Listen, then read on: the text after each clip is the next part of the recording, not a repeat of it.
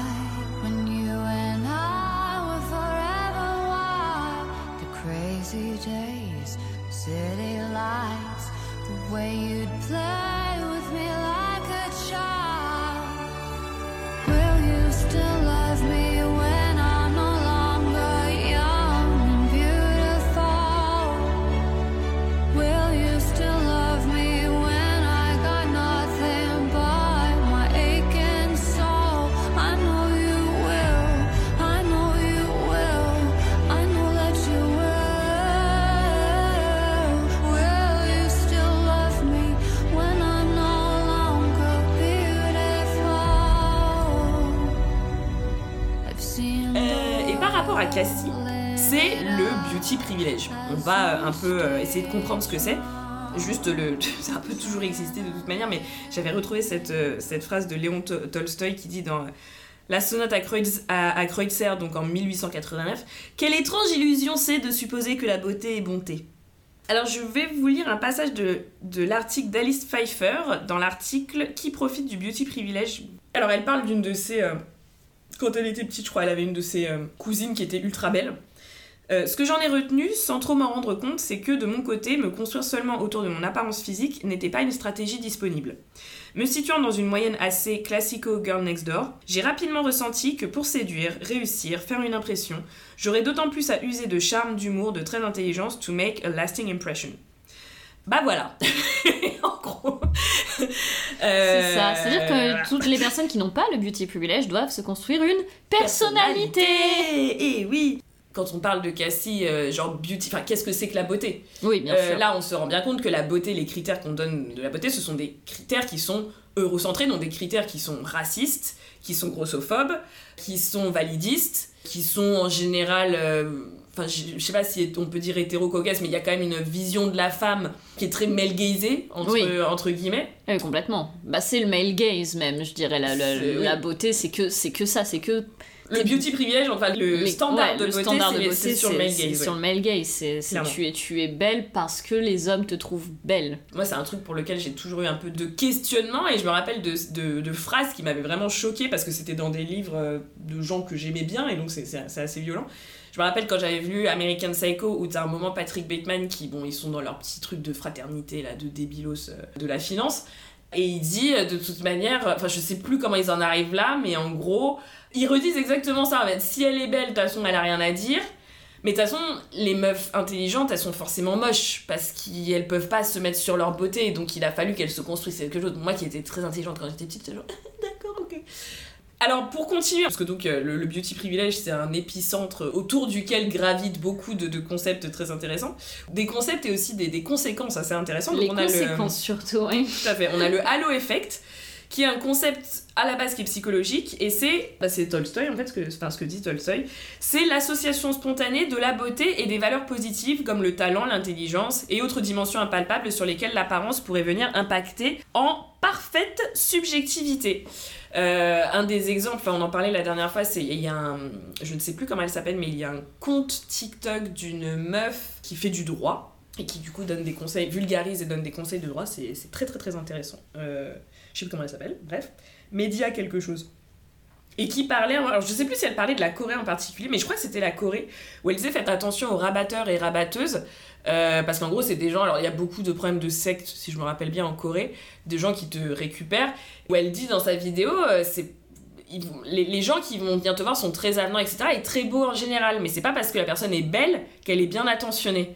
Et c'est totalement le halo effect. Et récemment, bah, tu parlais de The Sandman. Enfin, pour moi, c'est vraiment. Le... Alors, il y a autre chose parce qu'il y a un côté extrêmement charmant et charmeur euh, derrière aussi. Mais c'est le Corinthien. C'est-à-dire que le gars ouvre les portes comme ça juste parce qu'il est beau. Quand tu parlais du père, euh, quand Rudy, les gens changent d'attitude par Oui. rapport à lui, c'est exactement le Corinthien. Les gens s'illuminent quand ils le voient. T'as quand même un moment la l'éducatrice de jeunes enfants, je pense, qui est une personne assez taciturne et assez vénère tout le temps, ce qui est compréhensible parce que voilà. Le seul moment où tu la vois s'illuminer, c'est quand l'autre y rentre. euh, mais vraiment, elle change de. C'est la première fois que tu la vois changer de tête parce que l'autre il débarque.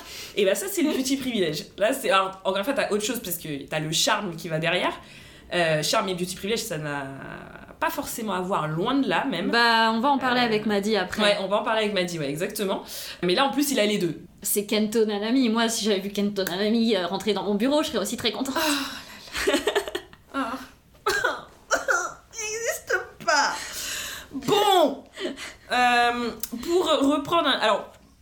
Ensuite, à l'article de Nylon, t'as Pablo Nylon, je ne sais pas, bref, Pablo Maillet de Ouzbek Erika qui dit Côté français, qui écrit, pardon, côté français, d'autres témoignages du même ordre apparaissent dans la section commentaires d'une vidéo de la youtubeuse Dairy Tia sur le sujet. Pendant mon stage au lycée, j'ai travaillé, parce que c'est là pour l'instant, on me dire oui, c'est peut-être les relations, on s'en fout, nanana. Non, ça a des conséquences Non, non. économiques, par exemple, assez, euh, assez violentes. Euh, j'ai travaillé avec une fille de mon école, cette fille était beaucoup plus jolie que moi. Nous avons fait la même erreur d'inventaire et la directrice a été beaucoup plus compréhensible et attentionnée avec elle qu'avec moi. Les autres stagiaires, surtout les mecs, ont été super sympas et agréables avec elle. Même quand elle ne demandait rien, tout le monde voulait l'aider. J'ai prié pour que le mois de stage se termine au plus vite, raconte une internaute. Il y a même maintenant ce qu'on appelle euh, les... Alors je ne sais pas trop comment ça se prononce, pool chronomics, les pool chronomics. C'est une branche de l'économie à la fac. C'est l'étude de l'économie de l'attractivité physique. Alors il y a eu beaucoup d'études sur le sujet, dont une étude d'Harvard qui est quand même pas euh, normalement euh, voilà un repère d'imbéciles terminé, tu vois. À Harvard en 2006, les économistes Marcus Mobius et Tanya Rosenblatt qui ont fait une étude qui s'appelle Why Beauty Matters, pourquoi la beauté a de l'importance, et qui ont constaté que les travailleurs physiquement attrayants sont plus confiants, enfin cette plus grande confiance elle augmente les salaires. Pour un niveau de confiance donné, les employeurs considèrent à tort que les travailleurs physiquement attrayants sont plus capables. c'est super. Ah, t'es moche, du coup, tu vas faire mal ton Non travail. mais c'est hein. ça, tu genre bah merci, moi j'ai rien demandé, mais bon c'est pas grave. Si l'on tient compte de la confiance des travailleurs, les travailleurs physiques, alors ils redisent un peu la même chose, mais c'est quand même un troisième élément. Les travailleurs physiquement attrayants ont des compétences en communication et en relations sociales qui augmentent leur salaire. Et une autre étude, donc ça c'est c'est aussi très intéressant, mais c'est pas. Alors c'est plus sur le travail salarié, mais là on est à l'école. Tiffany Markman, The Ugly Truth About Pretty Privilege, en 2016, dans une étude menée à la Metropolitan State University de Denver, les chercheurs et chercheuses ont demandé à des observateurs extérieurs d'évaluer l'attractivité physique de dizaines de milliers d'étudiantes. En utilisant les résultats au test standari- standardisé de ces filles, ils ont comparé les notes des étudiantes les plus attirantes avec celles des moins attirantes. Les premières avaient tendance à avoir de bien meilleurs résultats en classe, mais lorsque les mêmes élèves ont suivi des cours en ligne, les étudiantes les plus belles n'ont pas eu d'aussi bons résultats. En d'autres termes, l'attrait physique perçu donne aux étudiantes un avantage dans le cadre scolaire. Voilà C'est assez intéressant si vous tapez euh, Beauty Privilege sur euh, TikTok, vous allez tomber sur des, des vidéos euh, très intéressantes de, par exemple, What did my Beauty Privilege euh, give me today. Et donc il y, a des- il y a des gens qui vivent for free, enfin vraiment rent free, qui, qui ne payent rien, juste parce que euh, parce qu'elles, euh, et il, hein, il faut le dire, son c'est que les femmes, parce qu'elles sont belles et beaux, tout simplement. Bon, c'est- Il y a même des... Donc il y avait une meuf belle infiltrée qui disait qu'elle avait découvert une, une appli pour les gens beaux, où en gros tu pouvais y être que si t'étais beau ou belle, et que t'avais encore une fois des trucs gratuits, c'est-à-dire que tu, tu faisais un selfie dans un endroit particulier, c'était gratos pour toi. C'est incroyable. Et, ça, et quand là, on parle. Non, mais là, donc économiquement, ça veut dire que sur, sur le capital, il y a une conséquence au beauty privilège. Juste, je voulais préciser, attention au discours d'Incel, c'est-à-dire qu'on n'est pas du tout en train de dire, vous voyez, la vie elle est tellement plus facile pour vous, hein, vous faites payer des verres en boîte. Euh, ouais. Ouais, Euh, non, non. c'est- non, mais quand- De toute façon, quand les choses sont gratuites, c'est que c'est toi le produit. C'est ça, parce y a on, pas- a, on a très conscience de ça. C'est ça, parce qu'en fait, vous, vous n'attendez rien de nous, évidemment, quand vous nous payez des verres, c'est bien connu. C'est bien connu. Euh, on répète quand même que le beauty privilege, comme tous les éléments qui sont utilisés pour hiérarchiser la société, ça représente 1% de la population. C'est pas toutes les femmes, loin de là, qui ont le beauty privilege. D'ailleurs, le beauty privilège, on le voit dans les. C'est pour ça que. euh, moi, les mannequins et tout, j'ai un petit peu du mal quand elles commencent à nous casser les couilles avec leur ouais, il faut s'aimer comme on a, je sais pas quoi. Ouais, en fait, ta gueule. Parce que oui, toi, tu, tu- peux, oui. oui, toi tu peux. Et, et puis c'est à cause de toi, enfin c'est toi que le système met en avant pour nous montrer c'est à ça qu'il faut ressembler et toi tu ressembleras jamais à ça. Donc tu es le post-child, tu es la vitrine de cette espèce de euh, machin capitaliste dégueulasse et tout. Donc, donc ta gueule, tu vois. Enfin moi je me rappelle j'avais Ouais. arrêté de suivre Cara Delevingne à cause d'un post qu'elle avait fait que j'avais trouvé d'une indécence. Mais vraiment, tu vois, en mode genre, il faut ça accepter. Attends, en plus, elle, elle a un privilège, elle, elle est riche, enfin, c'est une gosse de riche, tu vois, de l'ordre de je sais pas quoi. Donc vraiment, t'étais là, mais, mais d'où tu oses ouvrir ta bouche sur nos problèmes de pauvres Ouais, ouais, non, c'est. la- la- c'est- Laisse-nous laisse-nous Viens pas nous parler de euh, beauty privilège, ça n'existe pas, tout est dans. euh, voilà, L'attitude, hein. L'attitude, mais ta gueule en fait, Ah bah, si quoi. ton atti- Ça dépend combien elle coûte ton attitude. Et puis il y en a combien qui sont devenus anorexiques et tout à cause de toi parce qu'elles voulaient te ressembler et tout, tu vois, mais, mais arrête quoi Ouais, C'est euh, grave drôle parce que ça me fait penser à. Je, je lisais beaucoup les, les Iron Man à l'époque euh, en comics. Il y, a, il y a eu toute une période, alors je sais pas si c'est toujours le cas parce que j'ai arrêté d'en lire, mais il y a eu toute une période dans les comics où Iron Man était quasiment tout le temps méchant. Parce que. bah, de fait, hein, Oui, euh, voilà. c'est logique. en fait, parce que c'est logique. Je me rappelle très bien, c'était Axis. En gros, euh, je vais pas tout vous refaire l'histoire d'Avengers, mais bon, bref. En gros, les gentils sont devenus méchants et les méchants sont devenus, devenus gentils. Sauf que pour Iron Man, on n'était pas sûr. Hmm.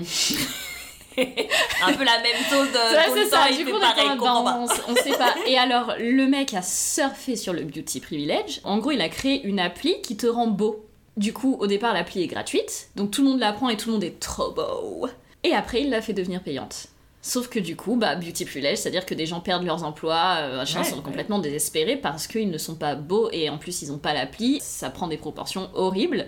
Et pour moi, ça me fait grave penser à ça, tu vois. C'est Mhm. vraiment, du coup, comme tu es beau, tu vas réussir à avoir des trucs et je vais m'en, je vais utiliser ça pour moi m'en mettre plein les poches. Oui, bien Parce sûr. que finalement, le, le in fine, Le c'est but ça. du jeu, c'est ça. Absolument. Et alors, le beauty privilège, alors, en plus, on parlait de racisme parce que, donc, Cassie. C'est ça aussi qui est marrant avec Euphoria, c'est que quasi tous les. alors après, tu me diras, c'est des acteurs-actrices, donc euh, tous les personnages ont du beauty privilège de bâtard. Oui, tu vois. oui, Enfin, oui, tout le monde est très, très beau, quand Tout le monde hein. est quand même très très beau. Évidemment, vous parlez de racisme tout à l'heure par rapport au beauty privilège. Euh, nous, en tant que personnes afrodescendantes, il y a tout l'aspect aussi coloriste. Oui. Enfin, je veux dire, ça a des vrais impacts. Hein. C'était euh, Khadija, qui est une, ma youtubeuse préférée, enfin vraiment que j'adore, qui est une personne, euh, elle est canadienne, euh, noire, dark skin. Et elle parlait, enfin, c'était pas d'ailleurs vraiment le- ça le sujet, mais à un moment, elle commence à parler à- au- euh, des, des implications, parce que bon, les, les femmes noires dark skin, je pense que si en plus t'es grosse, c'est bon, t'as tout gagné. Ouais. Euh, voilà, voilà. Et elle parlait des applis de rencontres, ou euh, enfin les, les taux de match, etc. pour les personnes dark skin, c'est un délire. Mais vraiment, bah, j'ai dit, ah ouais, et puis tout le reste après, c'est-à-dire les tafs, comme tu disais, tu peux pas monter, etc., etc., etc. Bah, ce qui est quand même extrêmement, extrêmement problématique. Et euh, Bah, c'est sûr. c'est aussi intéressant. Enfin, tu vois, voilà, Zendaya, beauty privilège de, de bâtard. Et en plus, Zendaya, c'est même pire que ça. Enfin, pire que ça. C'est beauty privilège dans une dimension qui est aussi intéressante, dans le sens où, euh, en tant que personne métisse, à Hollywood, c'est la noire acceptable. Oui. C'est-à-dire, on vous a casté une noire. Là, elle a, elle a eu euh, deux Emmy, enfin deux fois coup sur coup, de la meilleure actrice euh, pour le rôle de Roux. C'est la première fois qu'une actrice noire a ces deux-là. Bah non, en fait Elle est pas noire, elle est métisse. En fait, non Et, euh, et, ça, Et moi, pour le coup, elle a la peau quand même relativement claire. Elle, C'est- est pas, elle a pas les cheveux frisés. euh, Elle a est pas les traits africains. Enfin, c'est ça aussi, c'est que le. Enfin, comment dire? Oui, alors, juste pour expliquer là de ce qu'on vient de dire, elle est pas, mét- elle est pas noire, elle est métisse. Alors, c'est un avis qui n'est pas partagé par euh, toutes les personnes métisses, et il n'y a pas de Mm. souci. Voilà, on est, c'est aussi euh, ça qui est dangereux quand on dit euh, ces communautés, comme si on était un monolithe et qu'on pensait toutes et toutes euh, de la même manière. C'est pas du tout le cas. Et en particulier sur la question du est-ce qu'on peut dire noir pour métisse caucasienne. Moi personnellement, je m'en tape. Moi, ce que la manière dont j'aime me définir, c'est que je suis une personne métisse afrodescendante. Si tu me dis que c'est noir, c'est cool. Enfin, des fois, je vais le dire, mais dans certains cas, parce Oui. que j'essaye, parce que j'essaye de dire quelque Oui, chose quand j'utilise le terme aussi, noir. Moi aussi, en général, je, je Euh, dis noir parce que Parce qu'il y a quelque en chose derrière. opposition Voilà. à la blanchité, en fait. En plus, nous, on est, dans une, on est dans une culture française, on est quand même parisienne, euh, dionysienne et parisienne, qui a un rapport très différent au métissage, où le métissage est vraiment reconnu, Oui. par rapport aux États-Unis, où c'est vrai qu'il y a euh, t'es métisse, t'es noir, entre guillemets, Ouais, c'est ça. Alors combat, que nous, euh, alors que nous, enfin, Fais- quand fais pas le malin auprès des flics. Non, je suis métisse, Non, je suis rien à foutre. Rien à faire. Rien à faire, mon gars. Donc, on a, c'est vrai que pas, on a cette, pour moi, c'est une chance, une vraie chance pour le coup, de pouvoir dire, quand je dis je suis métisse, tout le monde comprend. Ouais. On voit de quoi on parle, tu vois. Alors que si je dis je suis métisse aux États-Unis, ils vont dire oui, bon, bah t'es noir. T'es noir, quoi, voilà, ouais, exactement.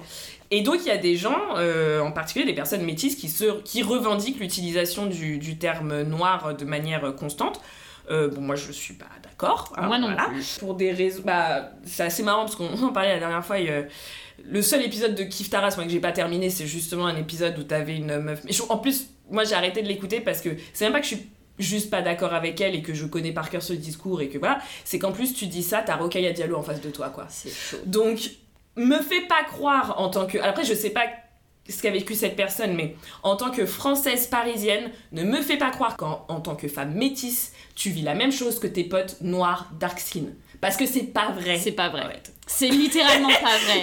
Donc, Enfin, il suffit de leur parler 5 minutes. oui, voilà, moi mes potes quand je leur parle et elles me racontent leur journée, je suis là genre waouh Ah, il y en a qui ont vraiment le jeu en mode difficile, quoi. Ah ouais Ah, y a- et, et, et puis on parle, enfin moi, c'est Rokhaya Diallo que j'adore, enfin elle s'en prend plein la gueule tout le temps. Oui. Même si ça m'était arrivé ou ça m'arrive, euh, j'espère que non, mais si ça m'arrive un jour de me faire harceler, ce sera jamais autant que Rokhaya Diallo. À moins, encore une fois, contexte français, etc. Oui, etc. oui. Si on était aux États-Unis, ça serait peut-être la même chose. Oui, peut-être. Quoique. une fois, Mais ils sont coloristes quand même. euh, Voilà, exactement. hein. Et c'est ça le problème avec Zendaya. Enfin, le problème avec. C'est pas, c'est pas Zendaya, c'est pas un problème. En plus, Zendaya, pour le coup, a toujours été très euh, saine là-dessus, tu vois. Enfin, elle a toujours euh, reconnu le colorisme parce que c'est pas seulement qu'elle est claire de peau, c'est comme tu dis, c'est qu'elle a des.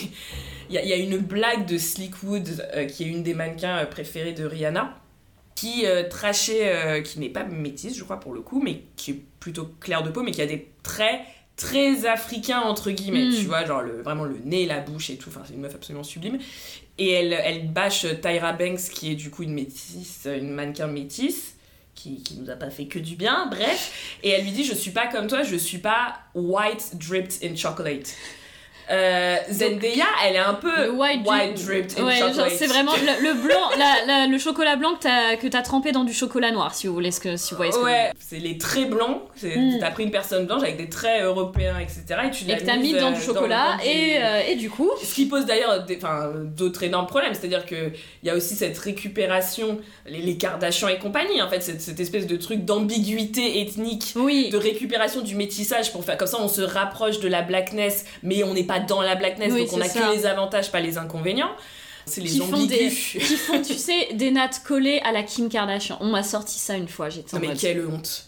Quelle Alors- indignité. Quoi quelle indignité. Tu twerques comme euh, comment elle s'appelle? Miley Cyrus. Comme Miley Cyrus. Et tu fais des nattes collées à la Kim Kardashian. Vraiment, j'ai pété total. un câble. J'étais en mode. Alors tu, tu total. tu commences pas à me dire ça.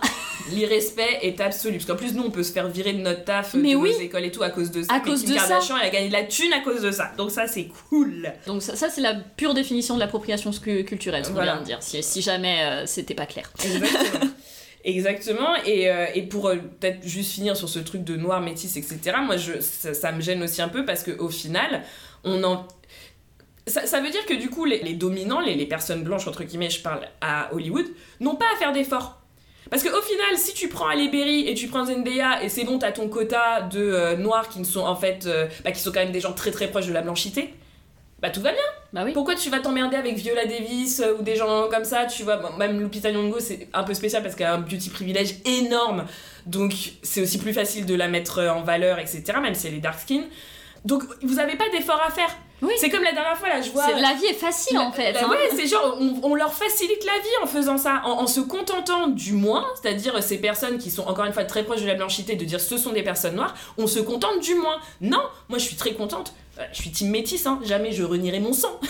Mais je veux qu'il y ait Viola Davis aussi. Je Ah bah veux oui. aussi qu'il y ait des meufs noires. C'est pas parce qu'il y en a une euh, qui en plus gna que un autre exemple.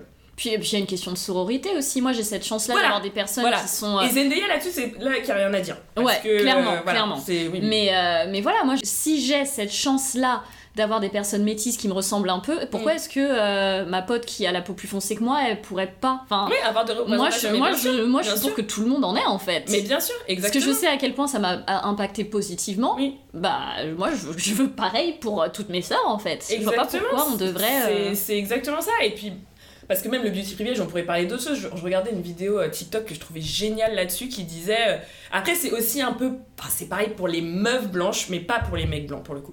Qui disait aussi ce qui commence à être pénible, pour continuer sur beauty privilege, c'est que toutes les personnes racisées qu'on montre, c'est des personnes.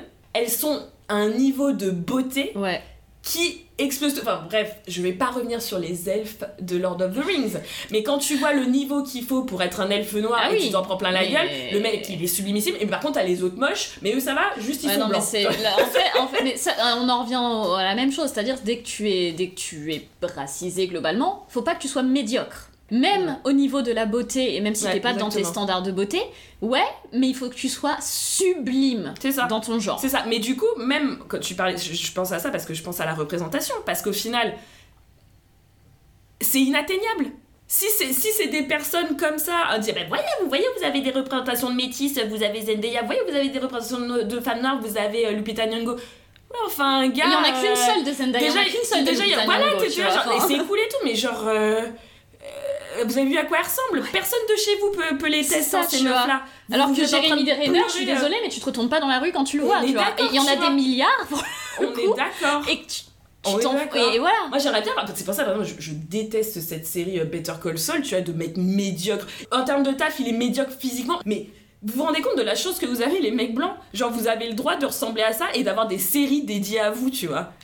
C'est là genre le jour où on aura ça. Ah non, mais la médiocrité, c'est juste pas possible. Parce que moi, je me rappelle nous, quand j'étais petite, hein, j'étais très contente d'avoir Berry et tout, mais au bout d'un moment, c'est là, en fait, moi je suis pas Berry quoi. Non. Et donc voilà, pour être métisse, pour exister, il faut ressembler à Berry. Merci, aucune des personnes que je connaisse ne peut, blanche ou quoi ou qu'est-ce, ne peut tester Berry. Oui, donc c'est là clair. genre. Ok, enfin, ça continue à être un jeu auquel on peut pas vraiment gagner en fait. Ouais, hein. c'est ça, dans tous voilà. les cas. Euh, juste pour finir sur la partie euh, euh, métisse, noire, etc., je veux juste donner un, dernier exemple, enfin deux exemples. Un dernier exemple de si nous on accepte ça, c'est que les autres vont pas faire d'efforts et il faut pousser les autres à faire des efforts. C'est qu'il y a pas longtemps, là, il y a eu une, la statue de la. Pardon, je vais dire le N-word, de la négresse solitude. Euh, qui est une ancienne esclave qui avait mené une révolution, etc. etc. Première statue de femme noire, en Noire, France oui elle est Elle est, pas noire elle en est fait. pas noire. Et ça, encore une fois, qu'est-ce que ça veut dire? C'est genre c'est bon.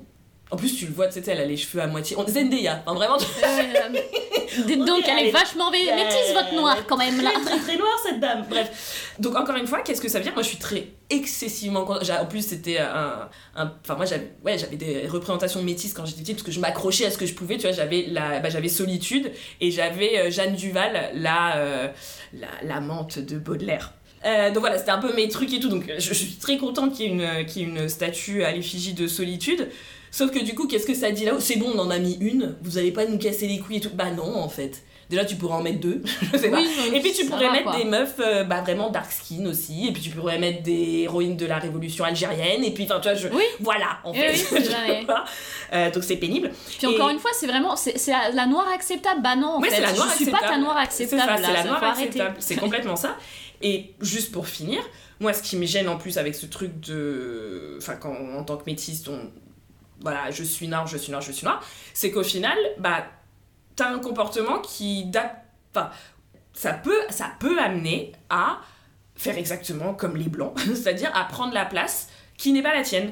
Quand je vois par exemple Amanda Stenberg, qui en plus à la base est, enfin, est quelqu'un que j'aime beaucoup, dont j'aime la carrière, etc., qui a eu un grand moment euh, Black Power et compagnie, bon, bah il y a quand même un film, alors je sais plus ce que c'est, un truc à la con de super-héros, où quand elle est petite, elle est jouée par une petite fille noire avec noire dark skin avec deux parents dark skin. Quand elle grandit, elle est jouée par Amanda Stenberg. Et du coup, t'as envie de dire, bah, c'est dégueulasse. Ok, c'est peut-être très violent ce que je vais dire, mais Depardieu qui joue Alexandre Dumas, bah, pour moi, c'est la même chose Oui, en fait. oui, oui. bah, parce, c'est- que, parce que ce que t'as fait, c'est c'est que le même pris- procédé, en C'est fait. le même procédé, c'est que t'as pris la place d'une meuf noire dark skin. Voilà. Et puis ça, c'est ça, c'est récurrent à Hollywood. Souvent, même dans les familles, quand tu vois une famille noire, parce que la- une femme doit toujours être belle dans tous les cas, donc tu auras deux parents dark skin, le garçon aussi, Mm. mais s'ils ont une fille, tout de suite, elle va, elle va avoir 10 tons de moins, tu vois. Ouais, c'est ça. Et c'est parce que bah, la femme doit être belle, donc si elle doit être belle, bah, elle- forcément, claire, euh, elle ouais. doit être plus claire, quoi. Mm, mm. Et Ouais, ça, et c'est, mais c'est un processus récurrent. hein. Regardez, regardez attentivement les séries et les films. Bon, ça va un peu mieux maintenant, mais euh, enfin des séries qui datent d'il y a même 5-6 ans. hein. C'est très, enfin, vous allez voir ça partout, quasiment partout. Et euh, Ouais. vous posez la question probablement, et puis en fait c'est tellement rentré dans ton. La seule fois où j'ai été très étonnée, parce qu'elle elle est peut-être métisse, j'en sais rien, mais c'était euh, agréablement surprise, c'était euh, Spider-Man. Où la première amoureuse de Spider-Man, qui moi je pensais qu'elle était Ah oui. full noire entre guillemets, en fait elle est métisse. Oui, oui, oui. Et, et ça, je trouvais ça. bah, parce que, attention, hein, on, là, on a- ça fait très phénotype, génotype, hein, ce qu'on est en train de faire. C'est bientôt, on va commencer à parler en allemand, attention. Euh, c'est pas, c'est pas ça non plus. Euh, parce qu'évidemment, que. euh, y a- y a- Rihanna a montré qu'il y avait au moins 50 tons de- chez les personnes noires. Donc, voilà, évidemment que tu peux avoir un ton plus. D'ailleurs, Rihanna n'est pas. Enfin, descend de métis, etc., n'est pas métisse, elle a la peau beaucoup plus claire. Enfin, bon, Oui. bref, tu peux aussi avoir deux. deux enfin, c'est- c'est plus rare, mais deux.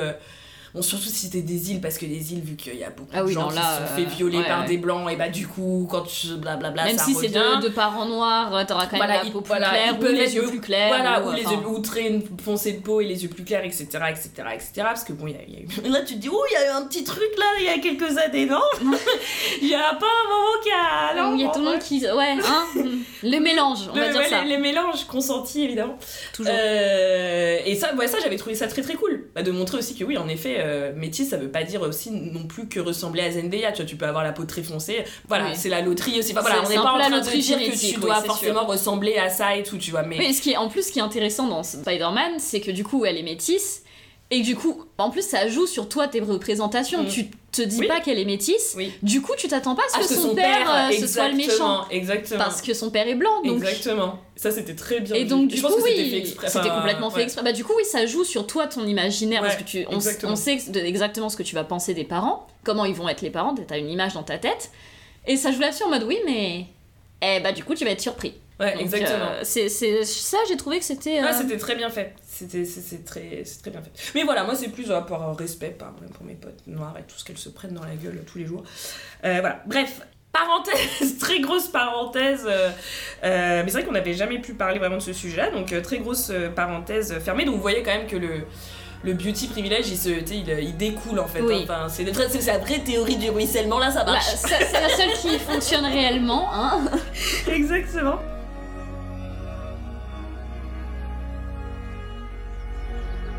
Skin girl, your skin just like pearls. Best thing in the world. Never trade you for anybody else. And brown skin girl, skin just like pearls. The best thing in the world. I never trade you for anybody else. Singing. Et donc oui, juste pour finir sur le beauty privilège, comme on l'a dit avec Cassie, on va enfin revenir à Cassie, c'est qu'il y a euh, le revers un peu de la pièce. C'est-à-dire que bah, les personnes belles, euh, on leur pardonne. Alors ça dépend, mais souvent on leur pardonne pas grand-chose. C'est quand même des personnes que l'on ne ramène qu'à leur physique. hein. Oui. De toute façon, t'es forcément con quand t'es quand t'es belle. Et puis euh, c'est des gens qui dans la, bah, on le voit avec Cassie. Le monde va te faire payer Oui. d'être belle. Vraiment. Euh, et ça, c'est bah, ça, c'est très très bien monté, montré parce que c'est vrai que moi, à la base, encore une fois, c'est des personnes. Le, le beauty privilege, j'ai un peu du mal avec ça parce que. Parce que étant quelqu'un de très feignant, j'ai un peu de, du ressentiment de faible, hein, comme dirait l'autre. Pour les gens chez qui la vie c'est facile. ça m'énerve en fait, tu vois, c'est genre, c'est quand c'est pas juste. Et du coup, c'est vrai que les meufs qui ont des. J'ai déjà entendu des euh, oui, mais tu vois, sur ce poste-là, je sais pas s'il m'a embauché pour vraiment mes compétences ou parce que je suis belle et tout. Ce que je peux comprendre, mais de dire, on s'en fout, meuf Et alors? Le plus important, c'est que tu l'aies le poste. Qu'est-ce qu'on en a à branler? Que ce soit parce que t'as les yeux, des, des beaux yeux ou parce que euh, vraiment t'as les compétences. Il y en a combien qui ont des postes euh, sans Oui. avoir les compétences On, on- on t'embauche quand même globalement sur tes compétences, et si c'est pas le cas, ça peut arriver en effet, elle, a, elle a pas tort cette personne. Si c'est pas le cas, on va te faire payer que t'aies pas les compétences. Tu vas le savoir très Et puis, vite. et puis en plus, mais profites-en. Profites-en, enfin tu sais, genre. euh, Et alors, au final, le poste, tu l'as. Donc si c'est que t'as pas vraiment les compétences, et bah travaille pour avoir les compétences. Et si tu les as, et bah banco. Oui. En fait, moi, les, les- meufs qui se plaignent un peu de leur beauty privilège, j'ai un peu envie de leur dire vous pourriez, si t'as le beauty privilège et qu'en plus C'est la t'es vicieuse, générale. mais t'as tout gagné. mais c'est vrai, le, le démantèlement du patriarcat viendront par ces meufs-là. C'est pas vrai du tout. Ça, ça aurait été déjà fait sinon. Oui, ce serait fait, mais, Euh, mais je vois ce tu vois tu veux l'idée, dire, ouais. tu vois, c'est tu peux quand Oui, même non, mettre un ce pied serait l'arbre qui, pa- qui cache la forêt, tu vois, genre... C'est ça. euh, Ben, en tout cas, moi, Cassie, ça m'a vraiment fait du bien parce qu'encore une fois, voilà, c'est un personnage avec normalement un archétype de personnage avec lequel normalement j'ai un peu du mal. Mais là, là, ce qui est montré euh, de Cassie, bah, c'est l'enfer. Oui, Les mecs la traitent comme un ob- elle est objectivée mais dans le sens premier d'objectiver elle n'est qu'un objet. Oui. elle se fait maltraiter mais ça en devient euh, ça en devient même pénible à voir parce que il y a un plaisir malsain sociétal à voir une belle femme se faire niquer la gueule. Euh, ça c'est clair.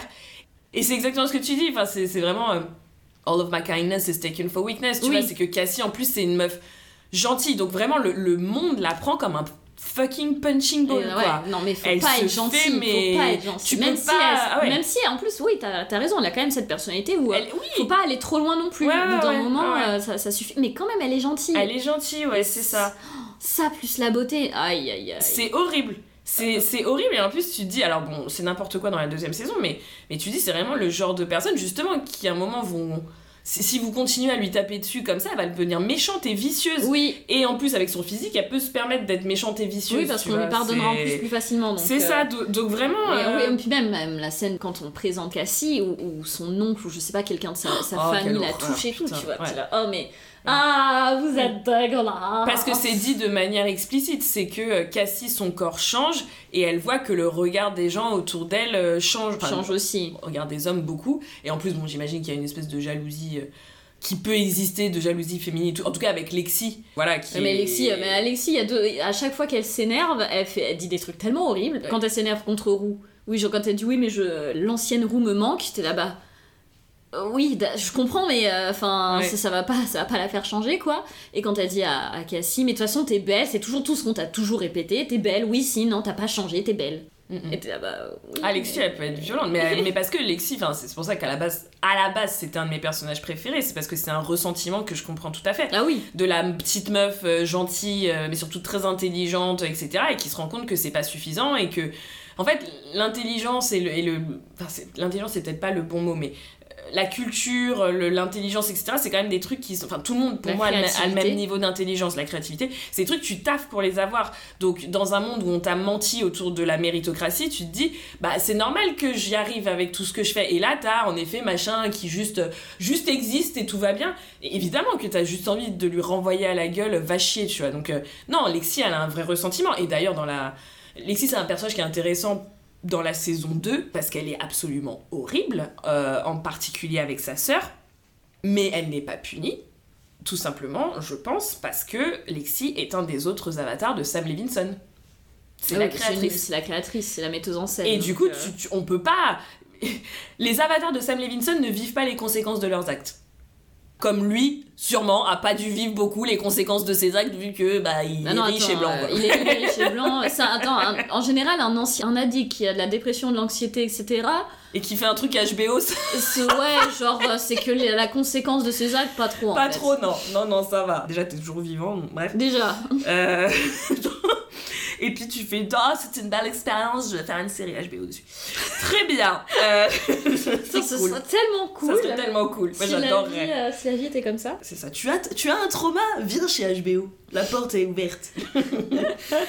Le fait que Lexi est sûrement une représentation aussi de, de Sam Levinson, c'est que c'est Sam Levinson qui se parle à Sam Levinson, où, elle dit euh, c'est la première fois que j'ai vu ma vie de manière positive. J'ai pu enfin regarder ma vie de manière positive. Ce qui est. euh, C'est très beau. ce c'est c'est très, très, ce, mo- ce moment-là est excessivement beau. C'est vrai. Et c'est ça que fait l'art aussi. Ouais, comment. Bah, c'est même pas embellir, mais c'est comment présenter de manière. euh, ouais. Bah, Si, c'est- embellir. bah, pour le coup, de sa subjectivité. C'est-à-dire que du point de vue de Lexi, Roux, c'est pas une mauvaise ouais, personne. Ouais, ouais, tout à fait. Tout Donc du fait. coup, on parlait de, de subjectivité, puis qu'il y a, quand on arrive à l'universalité, Roux, dans sa tête, Mm. c'est une mauvaise personne, elle voudrait être quelqu'un d'autre, etc., etc., et elle pense que les gens veulent qu'elle soit quelqu'un d'autre.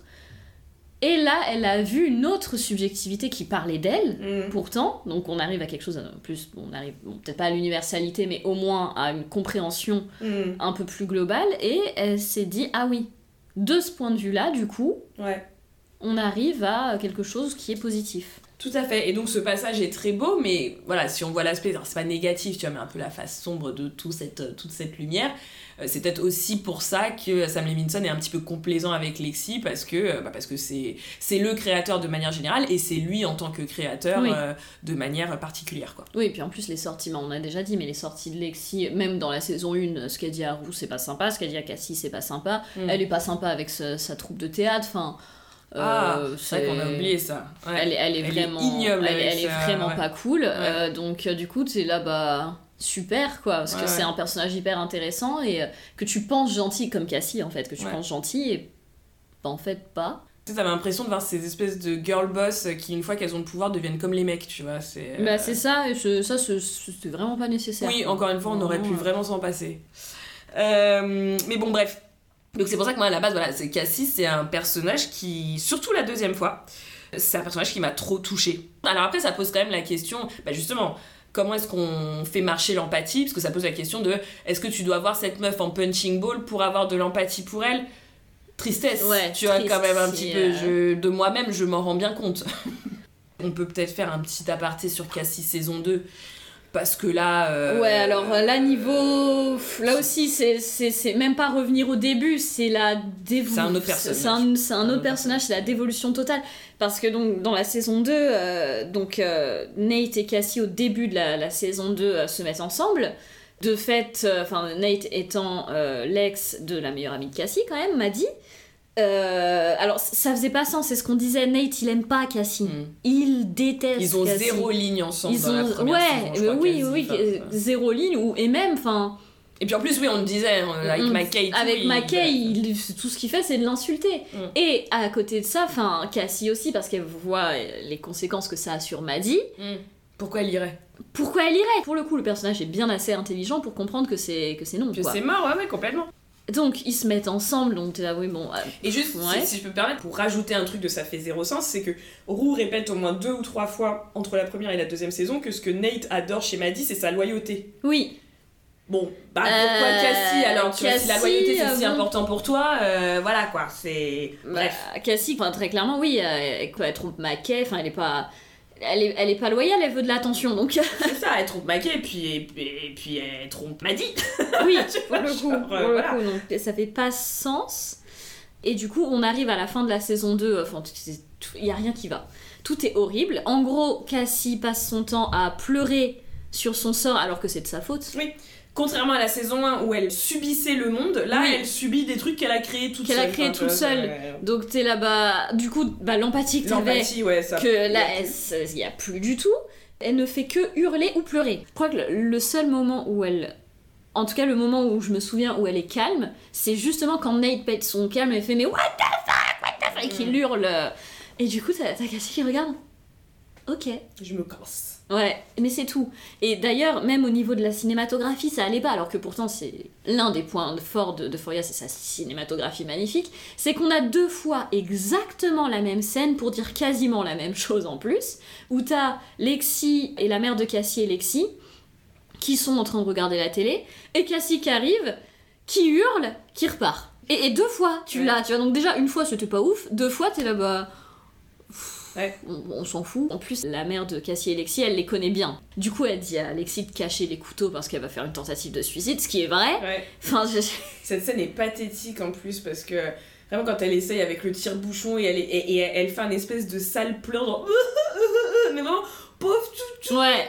oh là là Pauvre bichette. oh bichette ah non c'est insupportable Ah ouais, et là, tout... Mais c'est ça qui est horrible parce qu'en plus, par-dessus, sa sœur se moque d'elle ouais. et t'es d'accord avec elle, Ah quoi. bah, là, mais t'es Ah bah quand elle hein. se fait afficher devant toute l'école quand on y réfléchit c'est absolument horrible mais t'es là mais bien fait pour ta gueule en Mais fait t'avais qu'à pas en fait, Ouais, quoi. ouais, T'avais- you non. had one job, on, de- vois. on devrait pas penser comme ça Oui. mais la réalité c'est que euh, on finit par penser comme ça Et quoi. puis là, bien sûr, sa ligne finale où elle dit je veux que tu comptes à, à Nate, du coup je veux que tu contrôles comment je m'habille, comment, enfin comment je me comporte, blablabla. Bla, bla. Et du coup Nate qui lui dit tu penses pas que ça va un peu loin ou je sais plus comment il le dit mais en gros tu t'es sûr euh même lui il a dit oula Même lui, euh, si même Nate te dit ouais c'est là tu forces.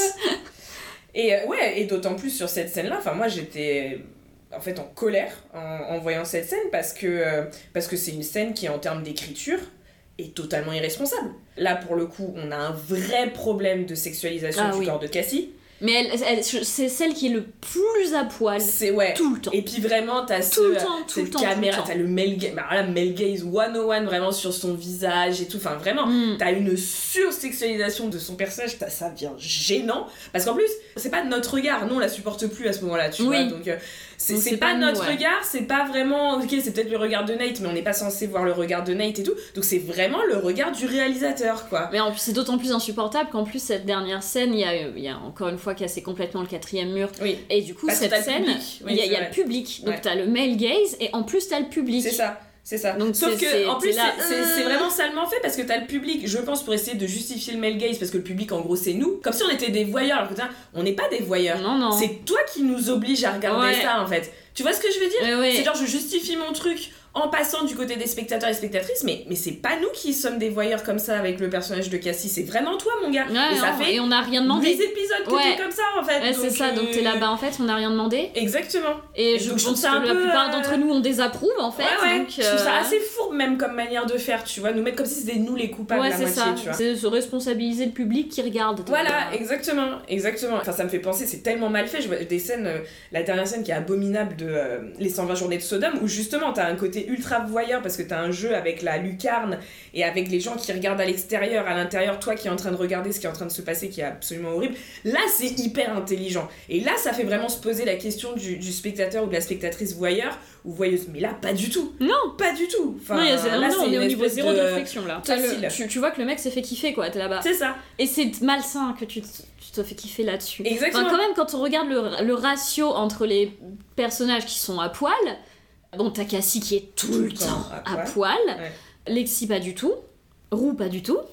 Roux, tu la vois de très loin quand elle se fait injecter de la morphine. Ouais, De très loin. et de très loin, et tu, le, et tu la vois pas, euh, tu la vois en flou, Tu et elle est flou. dans une Mais baignoire, parce que donc euh, euh, voilà. Zendaya, alors je sais pas si à ce moment-là c'était le cas, mais elle a une clause de non-nudité. Oui, C'est marrant après Euphoria, mais.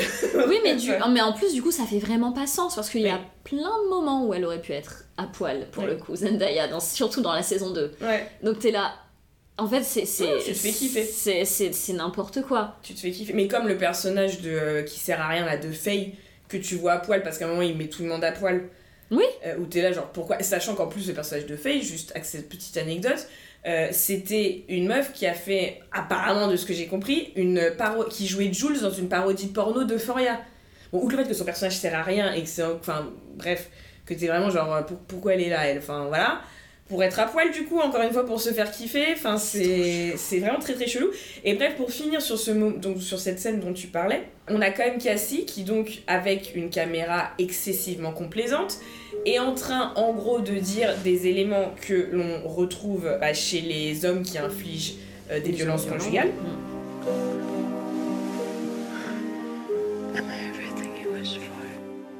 quand tu lis des dépositions, ou quoi, enfin quand il y a des dépositions, parce que quand ces messieurs ont décidé de faire leur travail, bref, le contrôler ce que tu manges, ce que tu portes, qui tu vois, etc., c'est exactement ce que ces conjoints violents font. Enfin, vraiment, quand tu lis, euh, enfin notre mère a fait un, un DU dessus et je, je, je l'aidais un petit peu sur certains trucs, donc je lisais euh, ce que certains hommes disaient tout, c'est toujours la même chose et c'est exactement ça. C'est ça. I'd love for you to fuck me whenever and however you want. You control what I eat.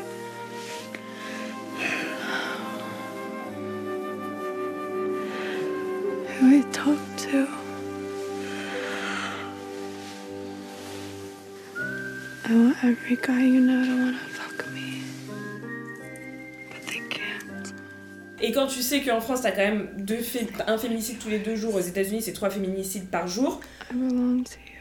avoir ce discours-là par une adolescente avec une caméra ultra complaisante, ultra melgaisée, et personne qui arrive à un moment pour faire l'adulte en disant c'est gravissime ce que t'es en train de dire, Avec en plus ça- un mec qu'on sait violent. quand c'est violent, je trouve ça mais d'un irresponsable.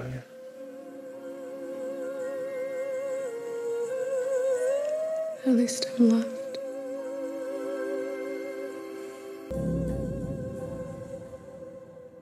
Mais là, on parlait de. Waouh C'était un peu chaud pour Kat euh, au niveau de la sexualité, machin. Non, là, c'est Là, on est, on est passé du attention à l'aspect problématique à irresponsable. waouh, irresponsable, quoi. Irresponsable. On est passé de, vraiment du euh, côté obscur pour ouais. le coup. hein. Ah oui, non, vraiment. Cette scène, elle, m'a- mais vraiment, j'étais là, mais comment t'as osé? C'est quand même encore un- une fois. Alors, je sais pas si c'est un show pour les adolescents, mais c'est un show avec des adolescents, donc a priori pour les adolescents. Oui. Tu leur montres ça à leur âge, où on n'arrête pas de leur dire que le bad boy, c'est la relation trop trop bien et compagnie. Non. Ouais. Non. Mais en plus, en n'ayant pas du tout montré ça au départ, en, En ayant montré à quel point elle se faisait bolos Cassie, Ouais, tout le long, tu vois, et t'es là. Mais qu'est-ce que t'es en train de dire en fait Ah, Genre, enfin, comment est-ce qu'on peut. Bah, l'empathie, encore une Mm. fois, tu vois, c'est Comment le- on peut avoir de l'empathie Comment on peut avoir de l'empathie là, alors que tu nous as construit tout un personnage où potentiellement on n'aurait pas pu avoir d'empathie pour elle, et on en a. C'est quoi les bails là? C'est Qu'est-ce quoi qu'est-ce les qui se bails? passe? Exactement. Et alors, peut-être un peu en conclusion sur le personnage de Cassie. euh, donc, il y a Shelby Talbot dans un article Euphoria est tentée par le spectre de Sam Levinson qui écrit dans la deuxième saison Cassie s'est transformée en une, en une caricature dérangeante et détestable du male gaze.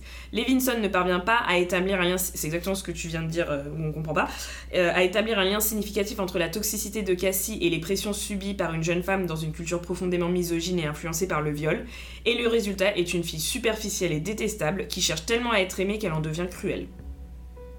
Voilà. Voilà c'est bien, bien résumé, je trouve.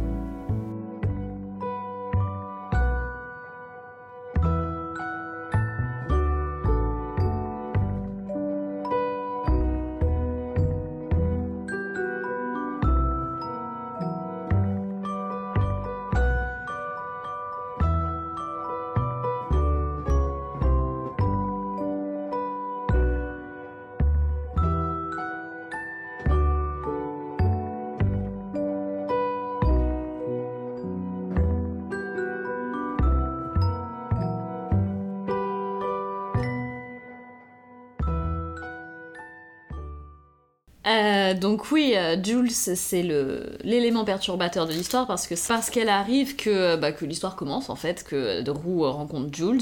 C'est une, dame- une ado trans comme on, comme on disait et qui donc évolue par, par le male gaze. Et donc son histoire au départ, enfin son évolution, elle tient au fait justement de ne plus se définir par les hommes? Au départ, euh, bah voilà, c'est Dans la deuxième saison. Ouais, ouais, ouais. Au départ, c'est une adolescente qui, du coup, qui couche toujours avec les me- le même type de personne parce que je pense que, comme, comme on disait pour tout le reste des, des personnages, elle a besoin d'approbation. Mais bien sûr, euh, c'est toujours le même type d'homme, c'est-à-dire euh, blanc, cisgenre, qui ne sont pas gays, hein. Évidemment. Vraiment, euh, euh, pas gays. Et quand elle arrive du coup dans la banlieue où elles sont, euh, le premier acte c'est que euh, du coup elle couche avec le père de Nate. Ça, ça part pas très très bien, hein. Et coup sur coup, elle va aussi après à une soirée où elle rencontre Nate. Nate pète son câble parce que parce que c'est Nate. Sauf que là il, là, il a touché à plus fort que lui, très clairement. Mm. Parce que euh, Jules réplique et réplique de manière à ce qu'elle elle fait flipper Nate totalement et c'est lui qui finit par s'enfuir. Elle paiera pour ça. C'est clair. Are you okay? Uh, yeah, it's fine. Guess I knew that was gonna get violent and I didn't want a fucking broken cheekbone or some shit. Yeah, no, no, I, I, I totally like, I get the logic behind it, but it's still like fucking insane.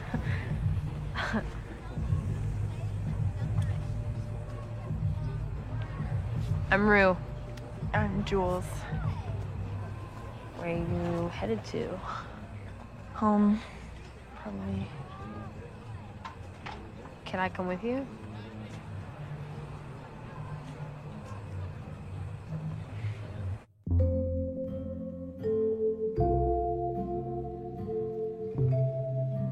Tu vois le petit, le petit bandeau, euh, cette action aura des conséquences. Ouais, exactement voilà, de- typiquement. Et donc euh, Roux rencontre Jules comme ça et se dit que c'est quand même une, euh, une personne vraiment très badass. C'est clair. Commence là une amitié, euh, enfin au départ, sauf que Roux tombe amoureuse et Jules tombe amoureuse, mais au départ on pense pas de Roux, de quelqu'un d'autre, donc de Tyler, qui est euh, un mec à qui elle parle sur, euh, sur internet. Bien entendu, tout ça a été une machination et elle s'est fait, euh, comment on dit, cat... Non. Catfishé, ouais. Catfish, ouais, c'est ça. Elle s'est fait catfisher par ce euh, Tyler qui était en fait Nate et qui du coup euh, la manipule pour en lui disant dit qu'il a des photos. quoi. et, euh, et comme c'est de la pédopornographie, qu'elle peut vraiment, il peut ruiner sa vie en fait hyper facilement parce que Mm. bah elle est encore mineure.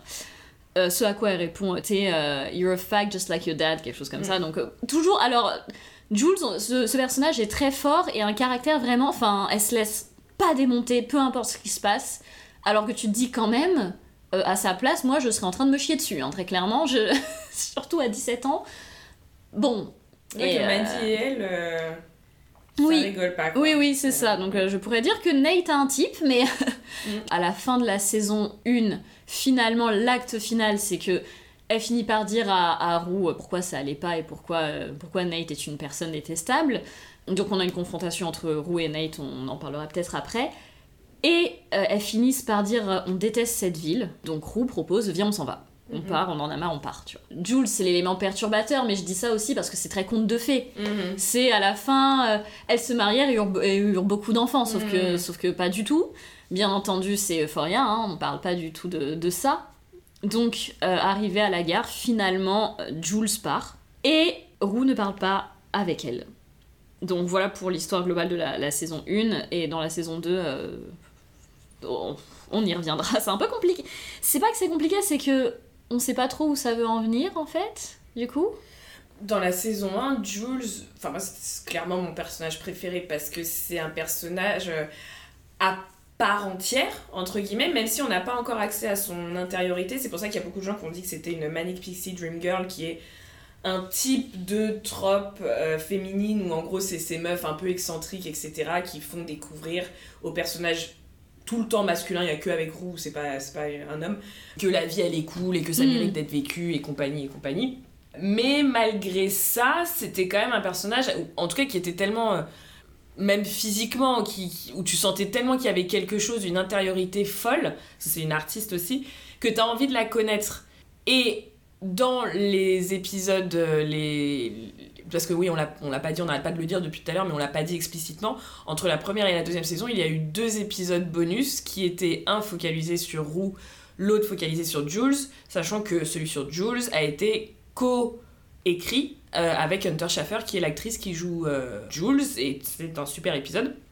Et donc la deuxième saison, c'est censé être la suite de ça, parce que dans cet épisode bonus, on se rend compte des de la réalité de la vie intérieure de Jules, desquelles on n'avait pas accès, parce que Roux, bizarrement, n'a pas accès à ça en Mm. tant que narratrice omnisciente, et où on se rend compte que, qu'en fait, elle aime Roux, etc., etc., etc. Euh, donc ça donne une encore plus, enfin une dimension finalement que le personnage n'avait pas forcément dans la première saison. Dans la deuxième saison, c'est une c'est une autre trope de la féminité, c'est la meuf qui c'est c'est la- l'amoureuse qui sert à rien.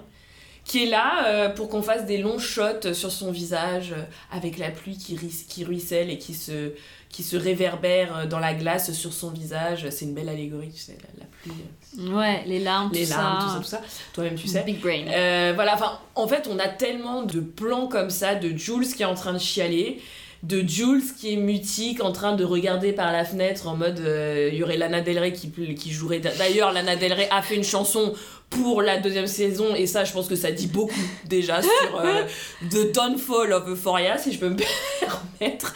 Euh, J'aime Ouais, beaucoup euh. Lana Del Rey, mais bon, bref, je vais pas expliquer pourquoi je viens de dire ça. Euh, vous savez ou vous savez pas. Et donc. Elle sert à rien. Elle sert à rien, c'est un jouet qui est mis dans les mains de Roux pour se faire éclater par Roux et pour euh, qu'on ait de l'empathie ou pas, pour montrer toute la méchanceté de Roux. Voilà.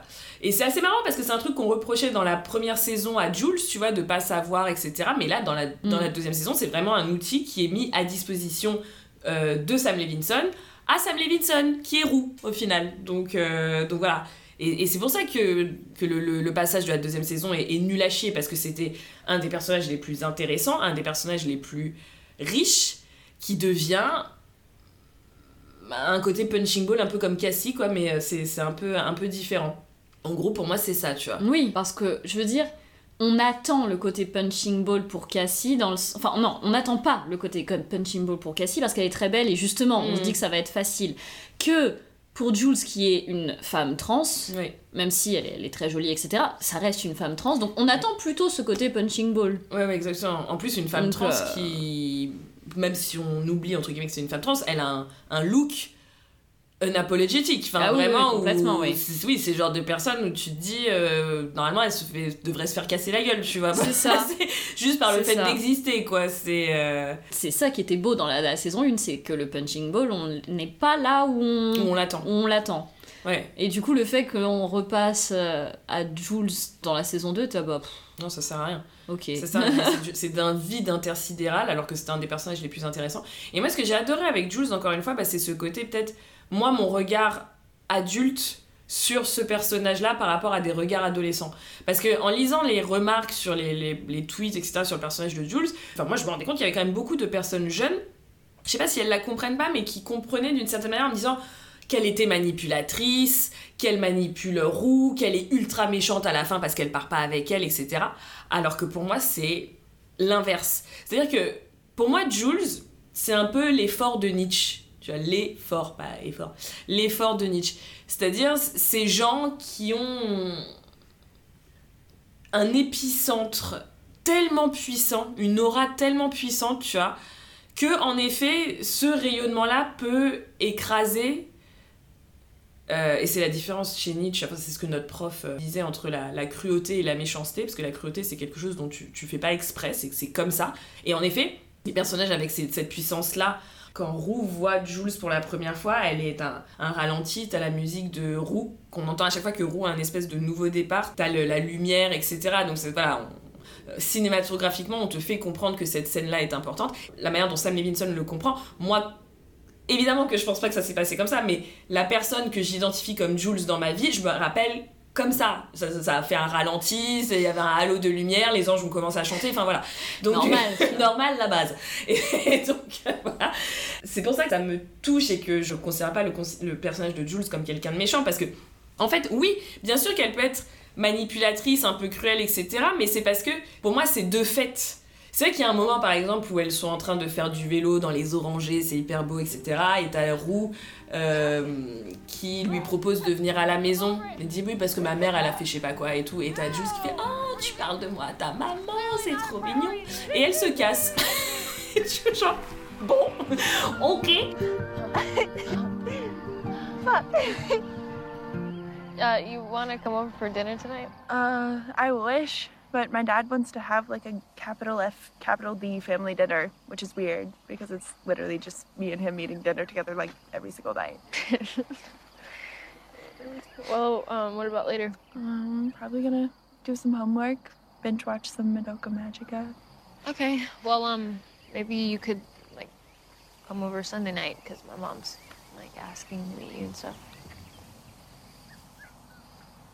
Are you talking to your mama about me? No. Shut up.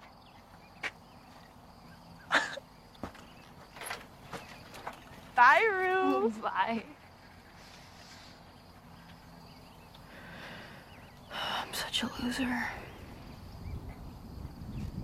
Il y a un côté où en effet elle. euh, Mais en même temps, je comprends, tu vois, des fois t'es pas sûr de tes sentiments et tout, donc tu dis des trucs, c'est pas que tu les penses pas, etc. Mais c'est que euh, tu, tu fais un peu moins attention aux sentiments de l'autre personne. En plus, il faut se rappeler que c'est des adolescents, des Oui. adolescentes, donc tu, tu expérimentes des trucs, etc. C'est vrai que le moment où elle lui dit euh, Oui, j'ai rencontré une meuf, tu serais trop pote avec elle. euh, euh, Ah, Fez, quand Fez dit ça? non, non, non, quand elle, elle dit qu'elle a rencontré cette espèce de double de Zendaya, là, avec qui elle a Ah oui, couché, et qu'elle lui raconte, tu sais, qu'elle le racontera à tu sais, genre, tu peux pas me faire croire que t'as pas vu que Roux était quand même un peu amoureuse de toi, tu vois, donc euh, c'est vrai que c'est pas le plus délicat à dire, et en même temps, Jules est le personnage le plus honnête avec Maddie, je pense, et Nate. Parce que Nate, euh, Nate est très fourbe, mais Nate se connaît très bien. Donc quand il veut faire des vrais moments d'honnêteté, euh, voilà. Jules, c'est Jules, c'est la personne la plus honnête du monde. C'est pas vrai, enfin, de, de la série en tout cas, c'est vraiment quelqu'un qui parle un peu sans filtre et donc parfois sans considération des personnes, des sentiments des personnes autour d'elle, entre guillemets. Et quand elle part, le moment où elle part, il y a beaucoup de gens qui ont trouvé que c'était hyper cruel, qu'elle aurait dû rester et tout. Elle lui doit rien en fait à Roux. C'est Mhm. Roux qui voulait partir. Bah oui, c'est ça tu en vois, fait. enfin, à un moment. euh, C'est Roux qui voulait partir et qui s'est dégonflé qui quoi. s'est ouais, donc, qui s'est euh, littéralement dégonflé. Et au final, alors déjà, moi, encore une fois, c'est mon, mon regard d'adulte, mais de mon expérience, c'est pas forcément une vérité générale parce que tous les cas sont différents, mais il faut pas rester pour les gens. je, je suis désolée de le dire, surtout quand t'es jeune, que t'as tes expériences à faire et tout, faut pas rester pour, euh, pour les gens. Et puis faut- on parle de roux en plus. et en plus, il se trouve que dans la suite de la série, Roux est une saloperie. Roux est là, parce que c'est ça, Jules est ultra toxique. non, la personne toxique du couple, c'est Roux, c'est pas Jules en fait. C'est clair. Oui, et puis elle ment, enfin, quand même, au niveau de la drogue, elle ment tout le temps à Jules. Voilà, donc, c'est ça. euh, dès, le- dès C'est le ça. début, donc. euh, Exactement, et elle lui fait porter après coup le fait qu'elle est, euh, elle est replongée dans la drogue, genre c'est la faute. Alors en plus, c'est ça qu'on apprend après coup. Alors elle le dit en plus un peu dans la première saison où elle lui dit j'ai déjà vécu des trucs avec la drogue donc tu t'amuses pas à faire Oui. ça avec moi. J'ai j'ai déjà, j'ai- elle a dit j'ai vécu assez de trucs traumatisants dans ma vie. Voilà, Donc là, bon. Voilà, au moment où, où Roux fait une mini overdose, que voilà. Et en plus, on comprend, mais oh, pareil, Roux le dit, donc Roux l'a compris en tant que narratrice omnisciente. On sait pas ce qui s'est passé avec sa mère, mais il y a un truc grave avec sa mère parce que normalement, c'est- enfin, c'est très rare que les pères aient la garde. Et la garde. Et on apprend, alors c'est vrai qu'on ne le sait pas, c'est ça aussi qui est intéressant avec l'empathie, c'est comment est-ce qu'on peut juger des gens sans connaître ce qui se passe à l'intérieur et de se dire après coup genre oups, j'avais tort. Mais on se rend compte au final dans, la, dans le deuxième épisode où là c'est la pleine... D'ailleurs je ne crois pas qu'il y ait Roux comme narratrice dans cet épisode, je suis même quasi sûre que non. Euh, c'est la pleine intériorité de Jules, et où on se rend compte que Jules était ultra amoureuse de Roux dès, le début, mais comme Jules se construit euh, sur le male gaze hétérosexuel pour elle, c'était, et ça en vient même à des trucs un peu euh, questionnants, c'est-à-dire qu'il y a elle confond Roux avec sa mère. Euh, avec l'amour, enfin avec sa mère, avec l'amour maternel, d'où le fait qu'elle ne supporte pas, parce qu'on comprend du coup pourquoi vraiment elle est là, genre il est hors de question si tu te drogues que je sois avec toi, parce qu'on se rend compte qu'elle a dû vivre, alors, outre le fait qu'en plus sa mère l'a quand même mis, euh, sa mère l'a enfermée, son père a rien dit non plus, donc euh, voilà, elle l'a quand même enfermée dans une... euh, alors, dans un hôpital psychiatrique. Ah. Elle l'a- l'a fait enfermer dans un hôpital psychiatrique. Voilà, donc génial. Et en plus, bah, elle, se, elle se barre, euh, elle est addicte, etc. On comprend pourquoi euh, Jules réagit comme ça par rapport à Roux. Ce que Roux utilisera de manière absolument dégueulasse en lui disant en gros c'est de ta faute. Et, et dès le début, parce qu'à un moment t'as Lexi pareil dans la première saison qui dit à Jules Roux elle est bien parce qu'elle est avec toi. Et là on voit Jules qui se décompose complètement Oui. donc on comprend qu'il y a quelque chose derrière. Mais de toute manière, votre bien-être ne peut pas dépendre d'une personne, ça ne va pas marcher. Ça marche pas. Et c'est ce que Ali dit. Ali le dit à Roux dans la première saison. Roux le comprend, mais il y a une différence entre le comprendre et le vivre. Et dans son épisode bonus, enfin. En fait, Roux est en train de s'inventer une vie par rapport. Genre, ouais, déjà on était ensemble alors que non, vous étiez Oui. pas ensemble, c'est toi qui es en délire total. Et en plus, genre, elle m'a laissé, elle m'a abandonné. Ce qu'elle redit dans son épisode où elle pète son câble, là, le cinquième épisode, le fameux cinquième épisode de la deuxième saison. Tu m'as abandonné, mais en fait, meuf, get over it, hein. Genre, elle t'a pas laissé comme une pauvre merde, euh, tu vois, au milieu de la nuit euh, dans le caniveau pour aller faire la fête. Elle t'a laissé dans une gare, dans un truc que toi t'as proposé. Parce que, et elle a bien fait, encore une fois, il ne faut pas rester pour les gens, tu vois. Et c'est discutable ce qu'elle a fait, c'est pas ce que je suis en train de dire. Mais à un moment, genre, euh, get over it, tu vois. Enfin, il y a bien pire en termes de relations dans la vie, tu vas voir. D'ailleurs, toi, ce que tu fais subir, Bah, c'est ça, ce en que fait, tu c'est lui la- fais subir là tout de suite, c'est horrible sur- en c'est fait. surtout ça en fait. T'es là, mais et et toi, tu t'as fait quoi pour cette relation Non, en mais c'est ça. Quand tu dis, Excuse-moi, I mais. can't euh, stand you dans l'épisode juste avant, j'étais là, mais bâtarde quoi. Enfin, vraiment. Je l'ai mais... encore plus parce que à la limite dans l'épisode 5 elle pète vraiment Ouais, son ouais, ouais, Donc t'es là bon elle, elle est partie. Alors que là, elle- tu elle sens qu'il y a un ressentiment. Oui, alors que dans l'épisode 4 pour moi j'étais là. Là c'est cruel. Ouais. Là on est passé sur Enfin, de c'est la... méchant. C'est c'est méchant du coup. Ouais, ouais. Si on est passé sur de la méchanceté t'es là mais Tu sens qu'elle lui pardonne pas, euh, voilà, d'être par... parce que parce qu'elle le dit derrière moi, elle fait, je pensais pas qu'elle allait partir. On anticipe un peu sur ce qu'on va dire après, mais c'est le problème de roue construite sur Sam Levinson. J'ai tout et je ne subis pas les conséquences Oui. de mes actes. Donc je pensais pas qu'elle allait partir. Bah non, tu m'étonnes. Tu m'étonnes. oui. Sauf que dans la vraie vie, si si, les gens au bout d'un moment ils partent. Bah les Ça, gens quand tu leur dis viens on part bah ils partent tu vois. C'est ça, c'est ça. Et t'as vraiment ce truc de bah, d'entitrement qui va pas du tout à un personnage femme racisée, tu Non, vois. Enfin, vraiment, voilà, qui- et c'est toute la limite où t'es là, genre, mais n'importe quoi, enfin. Mais on en reparlera, on en reparlera après. Donc, enfin, moi j'ai adoré ce mouvement où on a ce personnage qui se construit, qui est en effet très fort, un peu. Et moi, ça m'a aussi dit sur ma manière, ce que, ce que je projetais sur ce personnage, très fort, très aérien, très solaire. Et en fait, on voit son épisode euh, everything but, tu vois. Enfin, Mm. dans son épisode, on voit qu'elle était euh, en panique totale parce que première fois qu'elle tombe amoureuse d'une meuf, alors qu'elle s'est construite par rapport au regard masculin. Ce qui aura des conséquences d'ailleurs, on va en reparler de l'autre euh, et compagnie, mais dans la difficulté qu'elle a dans la relation avec Roux. Parce que du coup, Roux ne lui donne absolument pas cette validation dont elle a besoin. Et ce qui en plus, j'ai vu des personnes trans qui disaient ça va même peut-être encore plus loin, ça peut lui donner de la dysphorie de genre. Oui. Bah d'ailleurs elle le dit, enfin elle dit pas qu'elle a la dysphorie de genre, elle dit à un moment, vu que j'ai été nulle au, milieu, au moment du cunilingus, c'est pas du tout qu'elle est nulle, c'est que l'autre elle est Elle juste est, pas là elle- quoi. elle est pas là. C'est... euh, Elle est trop partie. elle est juste pas là, elle dit j'ai eu l'impression d'être comme un mec venant d'une femme trans. Ouais, c'est vraiment dire pas une que bonne. une- c'est c'est-à-dire que ouais, Roux lui a fait ressentir en vrai de la dysphorie de genre en étant euh, en lui refusant toute validation quoi. T'as Jules qui a un peu le dessus.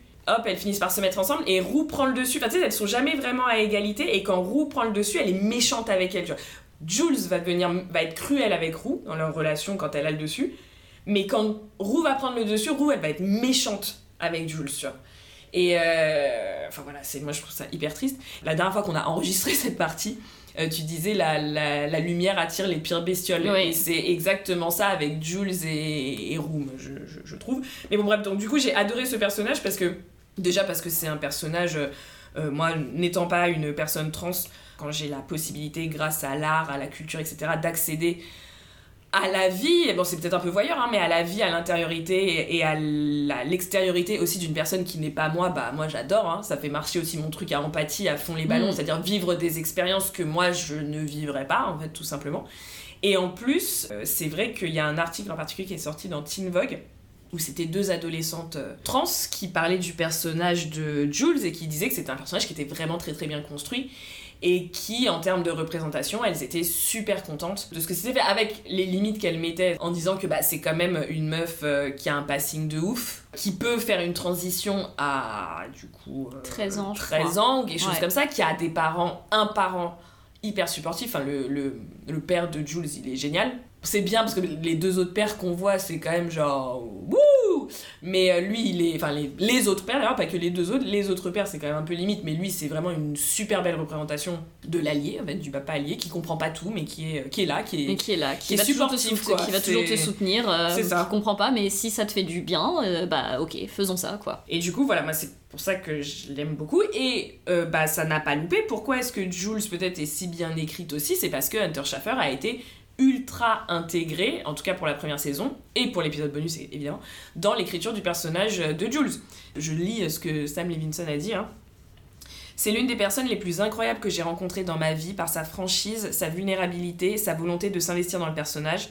Après que- qu'elle soit venue lire et que nous l'ayons choisie, j'ai voulu prendre un café avec elle et nous nous sommes assis dans un restaurant. Nous avons fini par parler de la vie, de son expérience et de son enfance pendant 6 ou 7 heures. C'était l'un de ces moments où, en tant qu'écrivain et conteur, je suis sortie de cette rencontre avec un tel sentiment d'accomplissement, car elle a une perspective unique sur la vie, l'amour, l'amitié, l'avenir, le travail, la créativité. J'ai voulu lui rendre justice, ainsi qu'au personnage, dans le sens où je voulais essayer d'intégrer le plus possible ce qu'elle est dans l'ADN de ce personnage, car c'est une personne rare. D'un point de vue créatif, c'est une artiste incroyable et ça a été intéressant de travailler avec elle parce qu'elle n'avait aucune expérience préalable de la comédie. Donc voilà, parce que oui, on, on l'a pas dit, mais la première saison, contrairement à la deuxième, euh, la première était ultra scriptée et il avait. Alors, ça, ça reste Sam Levinson, Sam Levinson, Sam Levinson, mais il avait quand même beaucoup intégré les acteurs et actrices dans la création des personnages. Ce qui n'est pas du tout le cas de la deuxième saison. Donc, non And seulement- it shows Ouais, exactement. Non seulement les acteurs et actrices n'étaient pas forcément vraiment intégrés, mais en plus, en termes même de travail cinématographique, par exemple, c'était pas scripté. Donc c'était vraiment, ils arrivaient euh, le jour même et YOLO, euh, t'avais les deux, donc Sam Levinson et son cinématographe, je ne me rappelle plus de son nom, mais qui était aussi là sur Assassination Nation, et les deux, ils étaient en train de vibrer totalement. On a déjà dit que le jeu d'acteur était incroyable, etc. Mais je trouve que c'est encore plus exceptionnel pour euh, Hunter Schaffer qui n'avait pas d'expérience. Et donc elle arrive sur, euh, ce, sur la saison 1, ça va, sur son épisode spécial, elle l'écrit avec, donc c'est ok. Et elle joue hyper bien Mm. dans la saison 2, alors que, oui. en gros, avec juste Euphoria, euh, la saison 1 et son épisode spécial dans les pattes au niveau de l'acting, c'est assez impressionnant, quoi. Donc, euh, je salue. Ouais, non, exactement. Mais, euh, mais du coup, voilà, c'est un personnage qui est. euh, bah, encore une fois, qui, qui montre un autre pan de l'empathie, c'est-à-dire attention aux apparences, attention à ce qu'on vous donne à voir. En fait, vous ne savez pas ce que les gens vivent dans leur chambre. attention au jugement hâtif aussi sur les personnes.